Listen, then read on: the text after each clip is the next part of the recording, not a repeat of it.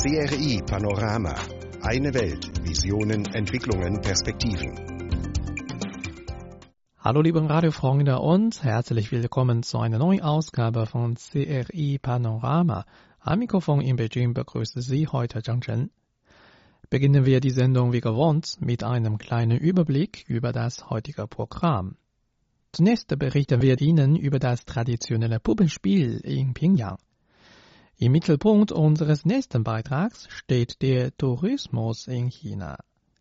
In unserem anschließenden Beitrag besuchen wir ein altes Heim in Hangzhou, wo es auch ein paar junge Mitbewohner gibt. Wieso?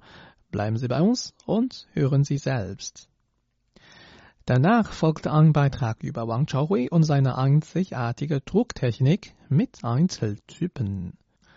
Und in den letzten Minuten unserer heutigen Sendung möchten wir Ihnen Hauswirtschaftsinstitute an chinesischen Hochschulen ein Stück näher bringen. Bevor es richtig losgeht, gibt's Musik, und zwar Chen Shanni mit ihrem Hit Li Wu Geschenk. Viel Spaß damit, bis gleich.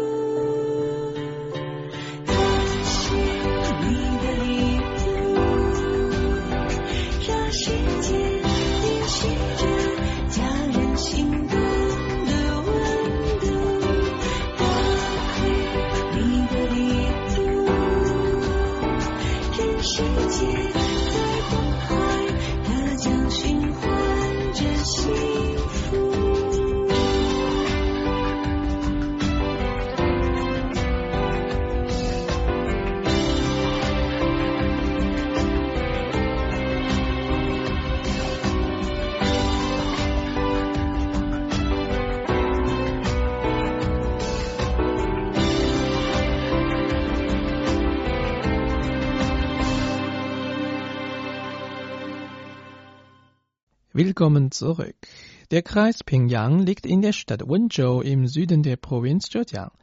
Die Ortschaft gilt als die Heimat des außergewöhnlichen immateriellen Kulturerbes auf der Provinzebene, nämlich des Pingyang-Puppenspiels.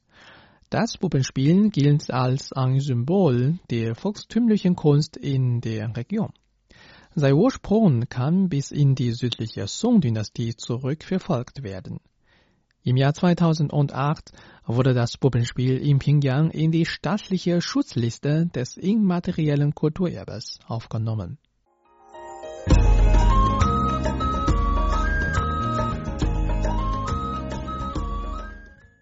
Der Kreis Pingyang liegt in der Stadt Unzhou im Süden der Provinz Zhejiang.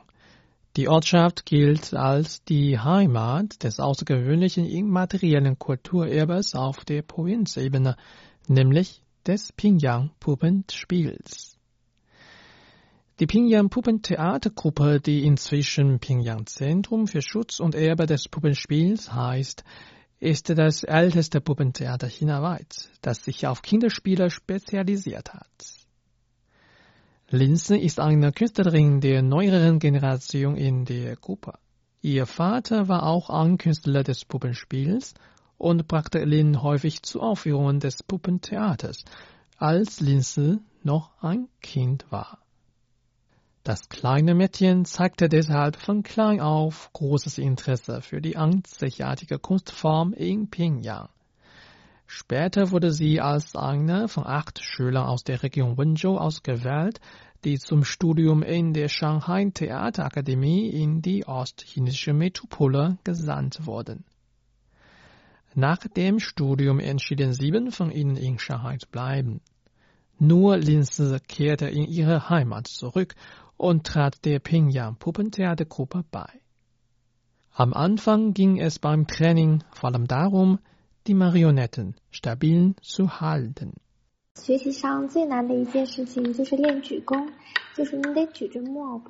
Die schwerste Technik beim Puppenspiel ist, die Marionetten stabil zu halten. Während des Trainings musste ich eine Marionette kontinuierlich für mehr als eine halbe Stunde stabil halten. Nach den Übungen schmerzten meine Muskeln manchmal sehr. Ich konnte meine Arme sogar nicht hochheben.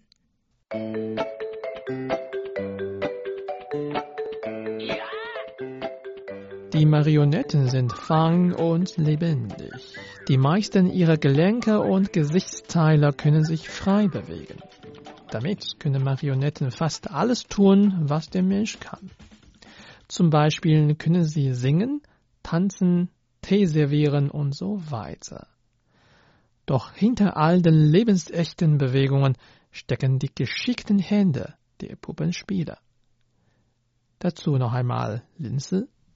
皮线木偶的控制是非常复杂的，每个木偶的线数量都是不一样的。 Es braucht komplizierte Techniken, um Marionetten mit Fäden zu kontrollieren. Die Zahl der Fäden ist bei jeder Marionette unterschiedlich. Eine Marionette hat mindestens 10 Fäden. Maximal könne es etwa 30 Fäden sein. Jede Marionette hat ihre eigenen Spieltechniken. Beim Spiel müssen wir alle kleinen Teile wie zum Beispiel Gelenke, Augen und Mund berücksichtigen. Jede einzelne Bewegung soll mit den Fäden sorgfältig kontrolliert werden. Wenn man alle Spieltechniken beherrschen will, ist ein systematischer Lernprozess notwendig. Das Puppenspiel ist ungefähr so wie Klavierspielen. Geschickte Finger und Geduld sind wichtige Faktoren für ein erfolgreiches Puppentheater. Neben Spieltechniken des traditionellen Puppenspiels muss Linse auch noch lernen, wie man eine Marionette herstellt. Denn jede Marionette in der Pyongyang Puppentheatergruppe hat ihre eigenen Besonderheiten und kann deshalb nicht serienmäßig hergestellt werden. Für Lin selbst ist dies ein Weg, die Marionetten besser zu verstehen. Wie viele andere traditionelle Künstler muss das Pinyin-Puppenspiel auch um ein breiteres Publikum in der modernen Gesellschaft kämpfen. Der lange Lehrprozess führt zu einem großen Altersunterschied zwischen den unterschiedlichen Generationen von Künstlern. Als eine junge Puppenspielendarstellerin will Lin Linse zur Überlieferung dieser traditionellen Kunstform beitragen. 我们团里断层特别严重，就怕辜负了老师们。ich will ältere Künstler nicht enttäuschen und mich nicht vergebens bemühen. Deshalb muss ich auf der Bühne alles geben.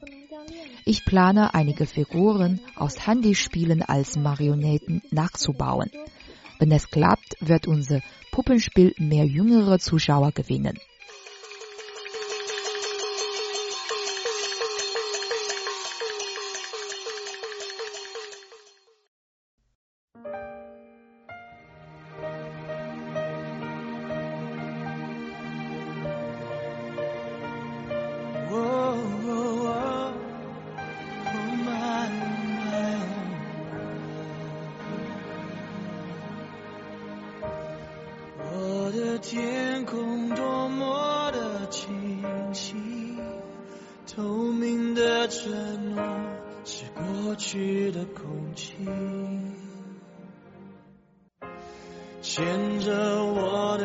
我是你，但你的笑容却看不清。是否一颗星星变了心？从前的愿望你全都给抛弃。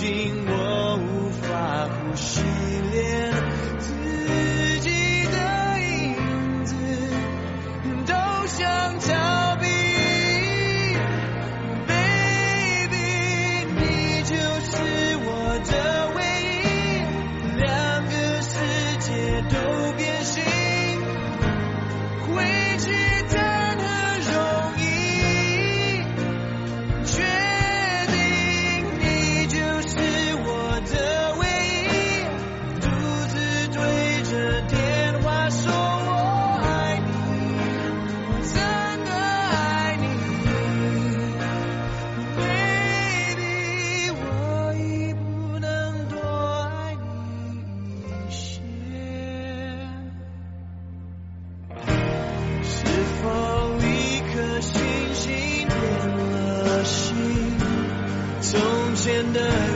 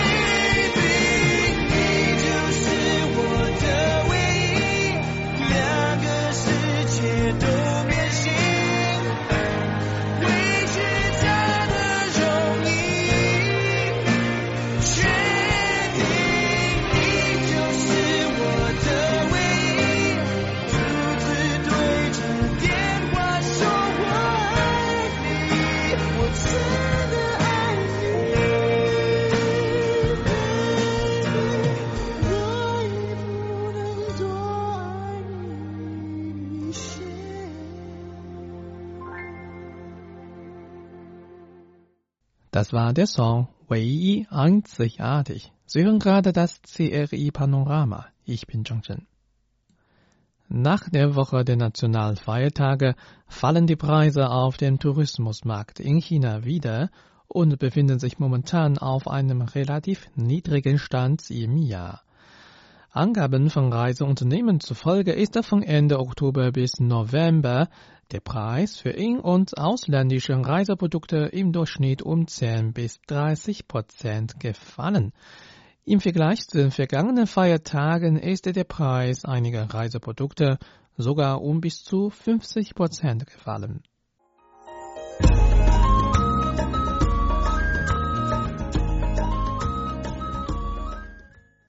Nach der Woche der Nationalfeiertage fallen die Preise auf dem Tourismusmarkt in China wieder und befinden sich momentan auf einem relativ niedrigen Stand im Jahr. Angaben von Reiseunternehmen zufolge ist von Ende Oktober bis November der Preis für in- und ausländische Reiseprodukte im Durchschnitt um 10 bis 30 Prozent gefallen. Im Vergleich zu den vergangenen Feiertagen ist der Preis einiger Reiseprodukte sogar um bis zu 50 Prozent gefallen. Am 27. Oktober begann die Wintersaison für die Zivilluftfahrt. Mehrere Fluggesellschaften werden die Zahl der Flüge nach Südchina erhöhen. In dieser Zeit kann man zu einem günstigen Preis die Reiseprodukte kaufen. Zum Beispiel kostet das günstigste Flugticket von Shanghai nach Sanya im November nur etwa 300 Yuan. Von Ende Oktober bis Ende November gibt es keine gesetzlichen Feiertage. In dieser Zeit ist die Zahl von Touristen vorläufig rückgängig. Deshalb bleibt der Tourismuspreis auf dem niedrigsten Niveau des ganzen Jahres. Statistiken der Tourismuswebseite Lümama zufolge sind die Tourismuspreise in den Städten Chengdu, Qingdao und Xiamen um 20 bis 30 Prozent gefallen. Die Preise für Sanya, Dali, Lijiang sowie Guilin ist um 30 bis 40 Prozent gesunken. Die Preise in einigen Orten sind sogar um 50 Prozent gefallen. Die Verantwortliche der Webseite, Li Qiuyan, teilte mit, immer mehr Menschen wollten nicht mehr in der Hauptsaison reisen. Sie möchten einerseits die günstigen Preise für Tourismusprodukte nutzen und legten andererseits größeren Wert auf die Bequemlichkeit und Flexibilität. Aus diesem Grund seien hochqualitative Tourismusprodukte landesweit immer beliebter geworden. Zudem ist es die richtige Zeit, ein Flugticket zu einem günstigen Preis für eine engländische Reise zu kaufen. Bausson, der Verantwortliche der Reisewebseite Flicky für Flugtickets, teilt mit, die Preise der aktuellen Flugtickets seien im Vergleich zu den Nationalfeiertagen um 60 bis 70 Prozent gefallen. Einige seien sogar um 90 Prozent gefallen. Statistiken der Webseite zufolge liegen die Preise der Tickets für Flüge von Shanghai, Shenzhen oder Hangzhou nach Chongqing oder Kunming bei nur ungefähr 700 Yuan. Das Hin- und Zurück-Ticket zwischen Shanghai und Guilin kostet sogar nur 500 Yuan. Auch die Preise für Reisen ins Ausland sind nach den Nationalfeiertagen deutlich gefallen. Im November ist eine Reise nach Japan oder ein Urlaub auf den südostasiatischen Inseln eine gute Wahl. Statistiken der Webseite Lümama zufolge sind die Preise der Reiseprodukte für Europa, Australien, Neuseeland, den Nahen Osten sowie Afrika um 20 bis 30 Prozent gefallen. Die Preise für Japan, Thailand sowie Vietnam sind um 30 bis 40 Prozent gefallen. Einige Reiseprodukte haben sich sogar um mehr als 60 Prozent reduziert. Auf der Reisewebseite Ctrip kostet ein Flug von Shanghai nach Japan, Malaysia oder zu den Philippinen etwa 1000 Yuan. Von Chongqing nach Thailand kostet das Ticket nur 800 Yuan. Eine Pauschalreise in Südostasien kostet nur 2000 bis 4000 Yuan. Bemerkenswert ist auch, dass die Preise für eine Pauschalreise nach Australien, Neuseeland und Europa nach den Nationalfeiertagen ebenfalls auf etwa 6000 Yuan gefallen sind. Mit CRI Panorama am Puls Chinas und der Welt. Wir bringen Wissenswertes und beantworten Ihre Fragen.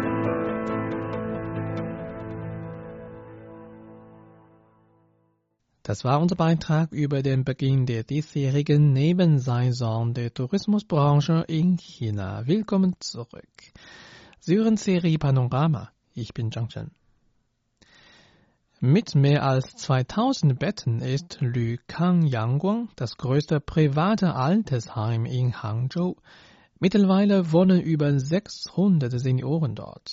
Da bei der Eröffnung des Heims Ende 2017 noch viele Betten übrig waren, kam die Heimverwaltung auf die Idee, junge Mitbewohner anzuziehen.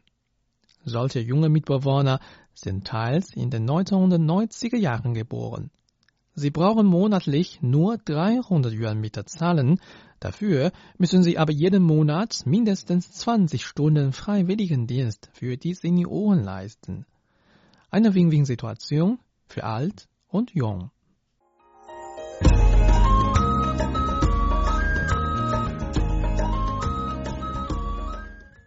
当你老了，头发白了，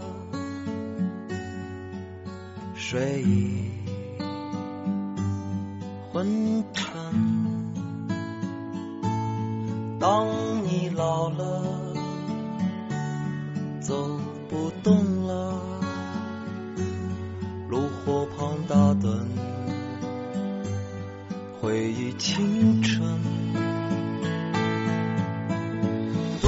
多少人曾爱你青春欢畅的时辰，爱慕 Mit mehr als 2000 Betten ist Lükang Yangguang das größte private Altersheim in Hangzhou. Mittlerweile wohnen über 600 Senioren hier. Da bei der Eröffnung des Heims Ende 2017 noch viele Betten übrig waren, kam die Heimverwaltung auf die Idee, junge Mitbewohner anzuziehen. Gesucht werden für das Altersheim Dükang Yangguang alleinstehende junge Menschen mit Hochschulabschluss, die über ein Jahr lang im Bezirk Binjiang beruflich tätig sind und keine eigene Wohnung haben. Die jungen Bewohner bekommen ein 30 Quadratmeter großes Wohnzimmer mit Balkon, Möbeln sowie eigene Dusche und Toilette. Für die monatliche Miete von nur 300 Yuan Renminbi müssen sie 20 Stunden Freiwilligendienst im Monat leisten. Diese Dienste können vielfältig sein. Den Senioren die Nutzung von Smartphones beibringen, gemeinsam mit ihnen Fernsehen oder Kurse für Kalligraphie, Malerei, Musik, Tanz oder Blumenarrangement organisieren. Die jungen Leute werden für ihr Verhalten bewertet. Den jungen Bewohnern droht eine Aberkennung der Wohnerlaubnis, wenn die Servicestunden nicht eingehalten werden oder wenn die Senioren mit dem Service unzufrieden sind. Die 28-jährige Shen Ting ist Hardware-Ingenieurin und wohnt seit zehn Monaten im Heim. Sie gibt den Senioren jeden Samstagvormittag Englischunterricht. Ihr Unterricht mache den Senioren sehr viel Spaß, meint Shanting. Sie gehe in ihrer Freizeit oft auch spazieren mit den Senioren oder plaudere mit ihnen. Maler Yang Yunhai stammt aus Suzhou in der Provinz Anhui. Er hat sein eigenes Atelier im Bezirk Binjiang, wo er Kindern chinesische Malerei und Kalligraphie beibringt. Er gibt auch im Altersheim Kalligraphieunterricht. Ihm gefällt das Leben im Altersheim, denn es gibt hier alles, Möbel, Fernseher und WLAN. Auch die Miete ist günstig. Das alles kommt jungen Erwerbstätigen wie ihm sehr entgegen. Die 22-jährige Fotografin Chen Jing vertritt die Ansicht, man solle es als ein Vergnügen anstatt als eine Last betrachten, alten Leuten Gesellschaft zu leisten. Chen Jing will während ihres Aufenthaltes hier die schönen Augenblicke des Lebens der Senioren mit ihrer Kamera festhalten. Sie empfinde hier eine größere menschliche Wärme als im Haus von Opa und Oma, meint die Fotografin.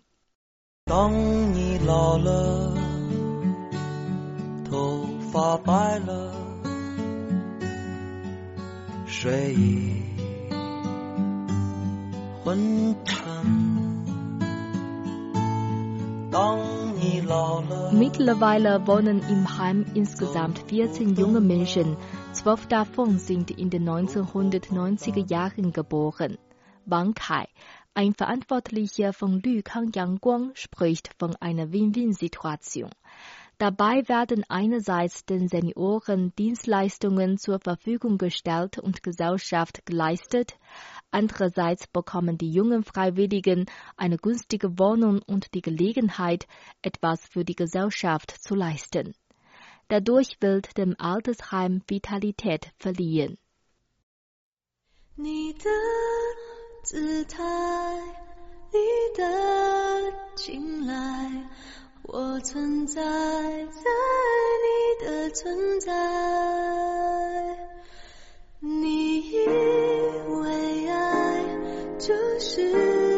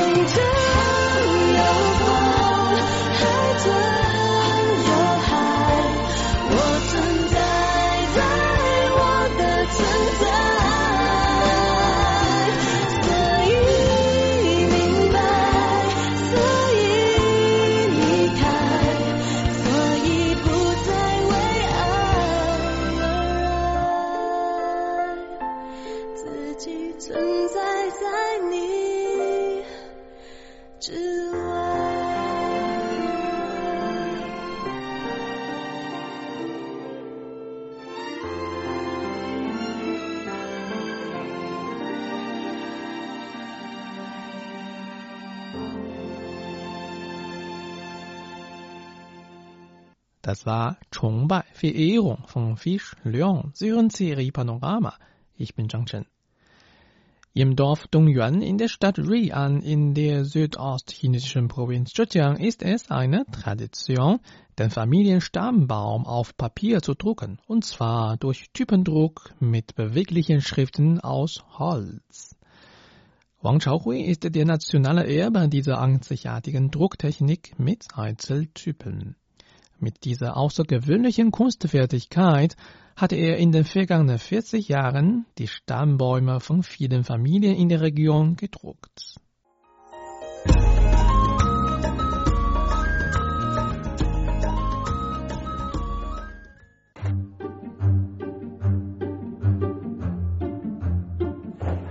Für viele Menschen in China gehört das Führen eines Stammbaums zuletzt vergangenen Zeiten.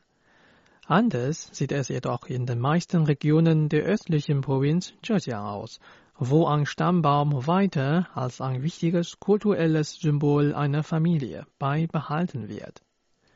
Besonders in Ruian, einer Einwandererstadt, gilt der Stammbaum als eine Verkörperung der Familiengeschichte und als ein Tribut gegenüber den Vorfahren. Es ist eine lokale Tradition, durch Typendruck mit beweglichen Schriften aus Holz den Stammbaum auf Papier zu erstellen. Das ist einer der Gründe dafür, dass diese einzigartige Druckmethode in der Region von Generation zu Generation überdauerte. Wang Chaohui ist der einzige Erbe dieser Kunstfertigkeit in der Region. Seit der Song-Dynastie hat sich die Familie von Wang mit Druck der Stammbaumbücher beschäftigt. Im Alter von 19 Jahren begann Wang diese traditionsreiche Druckmethode zu erlernen. Das ist nun schon 42 Jahre her. Laut Wang ist Druck eines Familienstammbaums ein zeremonieller Prozess. 搞家徽就有在石产里面搞的。 Normalerweise sortiert man den Stammbaum einer Familie in ihrem Ahnensaal aus. Mein Großvater hat sich lebenslang mit dieser Arbeit beschäftigt. Mein Vater erzählt mir, dass der Druck des Stammbaums auch eine Art der Kunstfertigkeit ist und überliefert werden sollte. Der Stammbaum dokumentiert alles über die Vorfahren einer Familie wie zum Beispiel die Zeitpunkte ihrer Umzüge, ihre Status in der Familie und auch ihre großen Taten. Dadurch können sich die Nachkommen gut an die familiären Wurzeln erinnern. Vor dem Druck wählt man zunächst entsprechende Druckstempel aus und dann ordnet man sie auf eine Platte gemäß den Informationen der Familie an. Nach Anschwärzung der Typen mit Tinte legt man ein Schirmpapier darauf. Durch Reibung der Oberfläche des Papiers sollen die Schriften schließlich aufs Papier gedruckt werden. Für einen erfolgreichen Typendruck muss man, laut Wang Chaohui, einige Schwerpunkte beachten. Gemäß Aussprache gibt es ungefähr 22.000 chinesische Schriften. Um die entsprechenden Typen schnell zu finden, gibt es nach ihren Komponenten ein Rezept zur Auswahl der Schriften. Am Anfang konnte ich an einem Tag nur zwei bis drei Druckplatten setzen. Nach einigen Tagen konnte ich täglich bis zu acht anfertigen. Es macht mir großen Spaß, die entsprechenden Typen für den Druck auszuwählen. Auch die Tusche soll perfekt druckfertig angestellt werden, um ein gutes Aussehen der Schriftbilder zu gewährleisten. Der dadurch gedruckte Stammbaum kann 300 bis 400 Jahre gut erhalten werden. Es hält viel länger als auf industrielle Weise gefertigte. Wenn eine Type abgenutzt wird oder ein neuer Charakter erforderlich ist, muss der Drucker in der Lage sein, selber eine neue Type zu schnitzen. Das ist eine schwierige Aufgabe, weil man zunächst ein Spiegelimage des benötigten Charakters in der Song-Schriftart herstellen muss.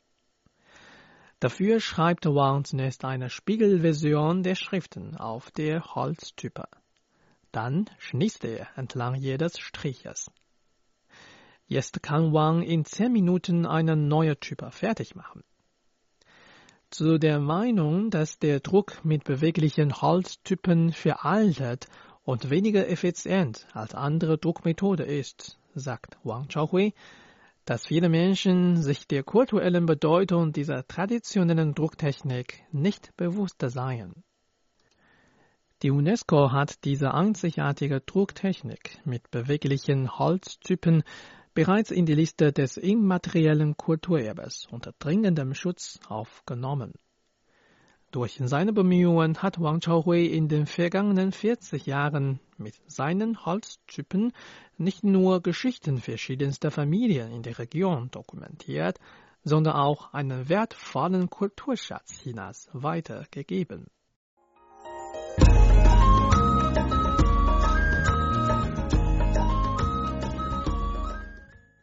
Willkommen zurück. Kinder- und Seniorenbetreuung, Kochen, Saubermachen der Wohnungen. Haushaltshilfen spielen eine immer größere Rolle im Leben der Chinesen, besonders für Städte. Bis Ende 2018 belief sich Wert der hauswirtschaftlichen Dienstleistungen auf 576,2 Milliarden RMB. Vor kurzem hat der chinesische Staatsrat ein Dokument zur Förderung einer Hauswirtschaftsdienstleistungsbranche mit besserer Qualität veröffentlicht.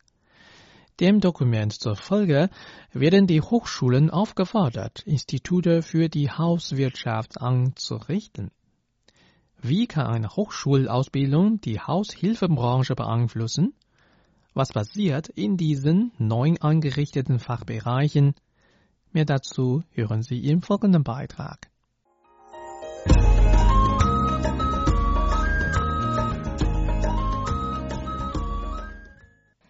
Im Klassenzimmer des Instituts für Haushaltshilfe der Liaocheng-Universität in der ostchinesischen Provinz Shandong lernt man nicht nur etwas über Arzneimittel, sondern auch über Rohstühle. In der Vorführung geht es um die Rehabilitationspflege von Senioren. Xu Tingqing ist Student im ersten Jahr. Er ist der Ansicht, dass trotz des großen Potenzials sein Hauptfach noch nicht so anerkannt sei. Angehörige der jüngeren Generationen wie ich leisten zu Hause nicht gerne Hausarbeiter. Später werde ich unbedingt eine Haushaltshilfe oder eine Nani brauchen, um Kinder oder Senioren zu betreuen. Mein Hauptfach könnte diese Nachfrage befriedigen. Das wäre gut. In Shandong hatte die Liaocheng-Universität 2012 als eine einzige Hochschule einen Bachelorstudiengang Haushilfe eingerichtet, der mit zehn Studenten startete. Am Anfang war die Uni skeptisch bezüglich der Einrichtung des neuen Instituts. Die Lage veränderte sich mit der Zeit. Durch die Überalterung der chinesischen Gesellschaft wird Seniorenbetreuung immer stärker nachgefragt. In den meisten Familien fällt es der Kindergeneration schwer, eine vernünftige Balance zwischen der eigenen Berufstätigkeit und der Betreuung der alten Eltern zu finden. Die Nachfrage an hochqualitative Seniorenbetreuung ist rasant gestiegen. Es gibt schon viele Haushaltsdienstleister, die mehr als die Angestellten bei großen Unternehmen verdienen können. Aber trotz des hohen Einkommens ist es derzeit schwer, gut ausgebildete Haushaltsdienstleister zu finden. Meng Qingchun, Dekan des Pädagogischen Instituts der Liaocheng-Universität, sagte, die Lage der Hauswirtschaftseinrichtung habe Veränderungen erlebt. 一开始是比较冷门，学生的报道率也是比较低，社会的认知度也。 Am Anfang ist die Hauswirtschaft zu wenig anerkannt worden. Die Immatrikulationsquote der Studenten war niedrig. 2016 wollten wir 60 Studenten aufnehmen. Nur 43 bewarben sich für Hauswirtschaft. Dieses Jahr haben wir auch 60 Studienplätze und alle 60 Studenten haben sich schon an der Uni angeschrieben. Es ist dieses Jahr das erste Mal, dass das Vorschulbildungsinstitut der Pädagogischen Universität der Hebei-Provinz Studienplätze anbietet. Nach dem Studienplan werden die Studenten sowohl Familiensoziologie, Familienpädagogik und Haushaltsökonomie studieren, als auch praktische Kurse wie zum Beispiel Kinderbetreuung, Seniorenpflege, Familienerziehung absolvieren. Feng Yuzhu, Direktorin des Volksschulbildungsinstituts, sagte. Als wir dieses Studienfach einrichteten, haben wir schon geplant, mit Unternehmen außerhalb der Uni zu kooperieren. Im ersten Jahr des Studiums soll jeder Student einen Betreuer bei einem Haushaltsunternehmen haben. Nach ihrem Bachelorabschluss können sie dann Verwaltungsstelle bei den Haushaltsunternehmen erhalten. Haushaltsdienstleistungen sind, wie gesagt, immer wichtiger geworden. Doch die Qualität der Haushaltsdienstleister kann oft anspruchsvolle Nachfragen nicht mehr befriedigen. Statistiken zufolge verfügen nur 14,1 Prozent der Haushaltsdienstleister über das chinesische Abitur. Wu Ying, Direktorin des Instituts für Geisteswissenschaft der Agrarwissenschaft Universität Jilin, beschäftigte sich schon 16 Jahre mit der Hauswirtschaftsausbildung. Sie ist der Ansicht, dass diese Branche nicht nur Dienstleister, sondern auch gut gebildete Verwalter fehlten. Die Absolventen könnten sich ihre Meinung zum Beispiel damit beschäftigen, ein Bildungssystem für Nennis oder Seniorenpflege aufzubauen und sie dann selbst ausbilden. Das wäre das richtige Ziel dieses neuen Studienfachs.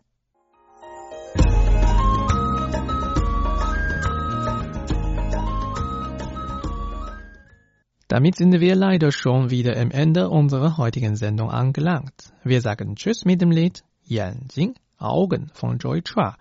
Zhang Chen verabschiedet sich von Ihnen. Macht es gut und 再见.